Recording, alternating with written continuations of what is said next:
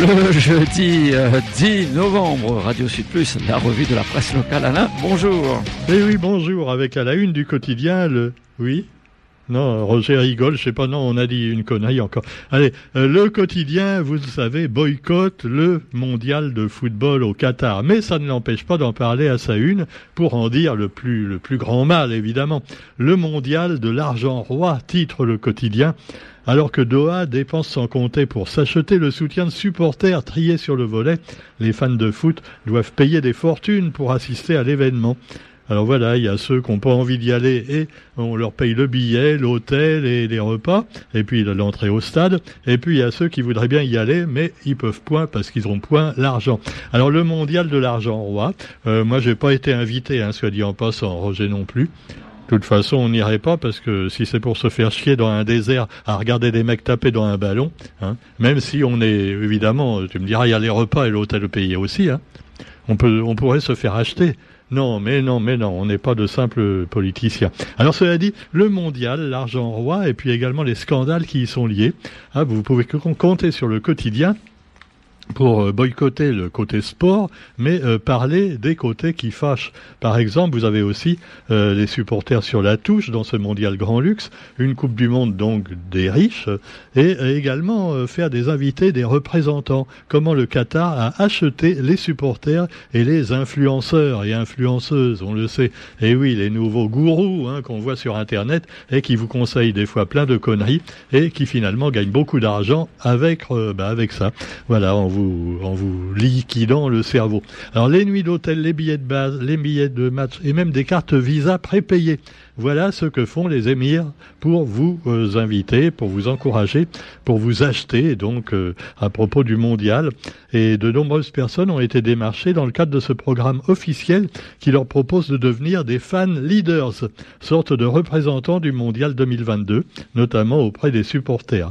Voilà, il y en a peut-être parmi vous qui ont eu la chance d'avoir comme ça euh, une invitation, mais quoi qu'il en soit, bah voilà, ne vous laissez pas acheter par l'argent même si effectivement on peut être tenté d'aller faire du tourisme là-bas.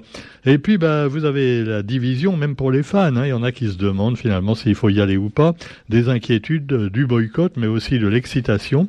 Et puis bah vous avez également le scandale lié euh, aux écoutes euh, qu'aurait fait le Qatar à l'espionnage euh, qu'il aurait fait face à, par exemple à Michel Platini et à d'autres sportifs ou organisateurs pour voir peut-être si tout le monde faisait les choses de façon politiquement correcte. Alors rassurez-vous, amis homosexuels, vous pourrez y aller, hein, parce que euh, le mec euh, qui avait causé l'autre jour en disant euh, l'homosexualité, c'est un Qatari, hein, Qatari, il, rigolait pas, et il dit l'homosexualité, c'est une tare mentale, mais bon, vous pouvez quand même y aller voir les footballeurs, mais surtout restez correct et ne montrez pas votre zizi en public. C'est un peu ce qu'il a dit, le mec, tu vois. Quoi qu'il en soit, voilà, est-ce qu'il y aura aussi des, des, oui, des homosexuels au Qatar En tout cas, on peut se poser la question s'ils ne devraient pas, pas tous boycotter également. Alors, vous avez la une du quotidien consacrée donc au Qatar, et puis également un sujet plus sympathique, Jonathan Cohen en, cours, en tournage. Jonathan Cohen, vous le savez, ben, c'est un réalisateur et acteur qu'on voit souvent à la télé et euh, qui est assez rigolo, il faut bien le dire. Et depuis quelque temps, c'est un peu le number one des humoristes donc en métropole, tout au moins sur les chaînes de télé euh, honnêtes, hein, on va dire. Non, parce que vous en avez d'autres encore meilleurs sur Internet, mais ils sont un peu censurés, tu vois. Bon, parler, mais alors cela dit, euh, mais là il est à la Réunion et c'est sympa. Et l'énergie de la Réunion, il la met dans son personnage puisque il s'agit dit-il, d'un flic chanteur, euh, voilà, qui est installé à la Réunion depuis 30 ans. Alors il s'est complètement, euh, un petit peu, comment dire, refait faire euh, la tête pour, on le reconnaît pas du tout. Hein. Alors il a changé de lunettes, de coupe de cheveux, un peu, une coupe un peu à la footballeur, et puis, et puis la petite barbiche, bon, tu vois, le truc tendance, quoi. Et alors c'est le personnage, quoi. Ouais, ça fait un petit peu gros beauf, mais rassurez-vous, il est pas comme ça dans la et il est très sympathique. alors son personnage, d'ailleurs, l'est aussi. Il hein, faut dire. Moi, j'ai pas vu encore le film puisqu'il n'est pas sorti, mais il est en train de le tourner avec plein d'acteurs, enfin, de, figurants locaux. Et voilà. Alors, il explique comment se sont passés les tournages euh, donc à la Réunion. La nouvelle vague de l'humour français, dit-on dans le quotidien, un humour très anglo-saxon, dit-il lui-même, du style un peu de The Office, Will Ferrell, Ferrell, ce genre de choses, un humour euh, qu'il a envie de voir aussi euh, en métropole et à la Réunion, parce que c'est vrai que des fois, c'est bon, ça reste un petit peu euh, classique, hein, l'humour franchouillard, ouais, c'est pas très fin, il hein, faut bien le reconnaître. Euh, Bigard, Bigard, non, euh, euh, Bigard qui ne jouera pas avec Dieudonné, soit dit en passant. Hein, bon voilà. Pourtant, Bigard, contrairement à Jonathan Cohen, n'était pas juif, hein, donc Dieudonné aurait pu le prendre. Ah, bah, ah, on va pas parler de choses qui fâchent. Cela dit, vous avez aussi dans l'actualité, eh bien, le congrès de recherche en santé de l'océan Indien. Alors c'est Stella Matutina qui reçoit ce congrès de recherche avec un thème en phase avec les ambitions nationales, prévention en santé en milieu insulaire et tropical.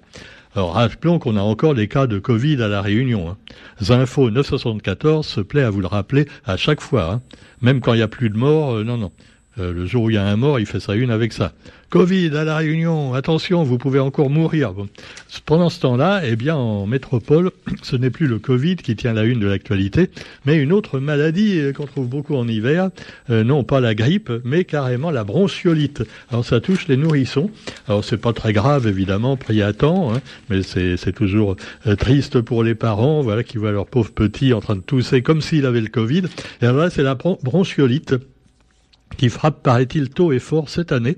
Alors attention, ça pourrait arriver à la Réunion. Hein. Et là, je crois qu'ils n'ont pas prévu de vaccin hein, encore.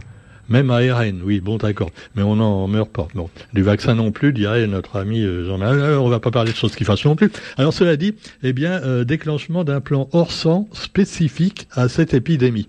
Qu'est-ce que c'est qu'un plan hors sang? Alors c'est comme le plan hors sec, mais c'est la santé, hein, voilà, hors sang, santé, et euh, la santé en or.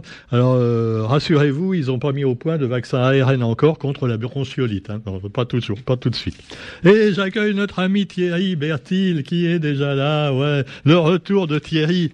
Alors du coup c'est Alain qui est pas là, j'espère qu'il va arriver. Hein. Alain sera là aujourd'hui. Oui, il sera là aujourd'hui, il me l'a dit. Alors, parce que c'est pour notre émission La langue la pointe zoo, parce que je dis des conneries dans la revue de presse, mais encore plus dans La langue la pointe zoo. Hein. Et puis, ils sont deux autres en plus pour m'aider. Alors, on en parlera tout à l'heure. Vous avez aussi dans l'actualité, eh bien, les républicains. Euh, alors, pas chez nous, hein, aux USA. Il paraît que le parti de Donald Trump est en train de reprendre du poil de la bête. Certains diront de la bête immonde. Et donc, ils, vont prendre le contrôle de la Chambre des représentants euh, ils sont bien partis. Le Congrès des États-Unis a été élu. Et euh, alors il paraît que Biden, quand même, moi j'ai vu euh, un article, un gros titre, il disait il était content. Alors j'ai dit tiens, bah, les démocrates ont gagné. Non, pas du tout, ils ont perdu. Mais le mec il est content quand même, tu vois. Non, parce qu'il paraît qu'il a gagné quand même un petit truc. Bon, je sais pas, euh, le gros le tri peut-être, euh, non, on sait pas. Alors quoi qu'il en soit, eh bien vous avez également pendant ce temps-là le leader de Corée du Nord qui est pas trop content parce que finalement avec tout ce qui se passe en Russie, en Ukraine, euh, en Amérique, on parle plus du tout de lui. et moi alors, et moi, bon, alors la Corée du Nord, il a relancé un missile balistique, voilà, mais apparemment tout le monde s'en fout, tu vois, c'est incroyable. vraiment, il, va finir par être vexé et en balancer un sur sur la Corée du Nord, hein, du Sud plutôt. Enfin, chez lui aussi, peut-être, pourquoi pas, s'il se plante. Hein. Cela dit, Moscou se retire de Kherson. Alors évidemment, on dit que c'est une grosse défaite pour les Russes, hein, qui avaient réussi à prendre la ville, mais euh, les Ukrainiens, à leur tour, ont bombardé Kherson. Alors il paraît qu'il n'y a, plus euh, qu'il a plus personne à Kherson. Mais enfin, si, il y avait quand même encore des filles civiles, mais là, ils se font entretuer. Ah, c'est sûr, hein. ils savent plus s'ils sont tués par leur propre euh, leader ou par les Russes. Hein. C'est terrible. Sans compter qu'il y en a qui veulent devenir Russes, d'autres qui veulent rester Ukrainiens. C'est un vrai bordel. Quoi qu'il en soit, euh, on vous rappelle quand même que selon les journaux honnêtes, les, les bons, euh, c'est les Américains et les Européens, et les méchants, ce sont les Russes. Hein. Il faut quand même le savoir. Bon, cela dit, c'est un peu l'OTAN qui, qui gère tout ça, certainement à la base. Mais cela dit, euh, bah, peut-être que demain Macron vous dira c'est la guerre. Alors là, ce sera pire que le Covid, hein, vous m'arrêtez pas. Alors vous avez justement un projet d'attaque contre Macron qui a eu lieu en 2018. Alors on avait un peu oublié ça. Macron avait failli être assassiné Ravaillac, non. Alors 13 personnes sont jugées en correctionnel.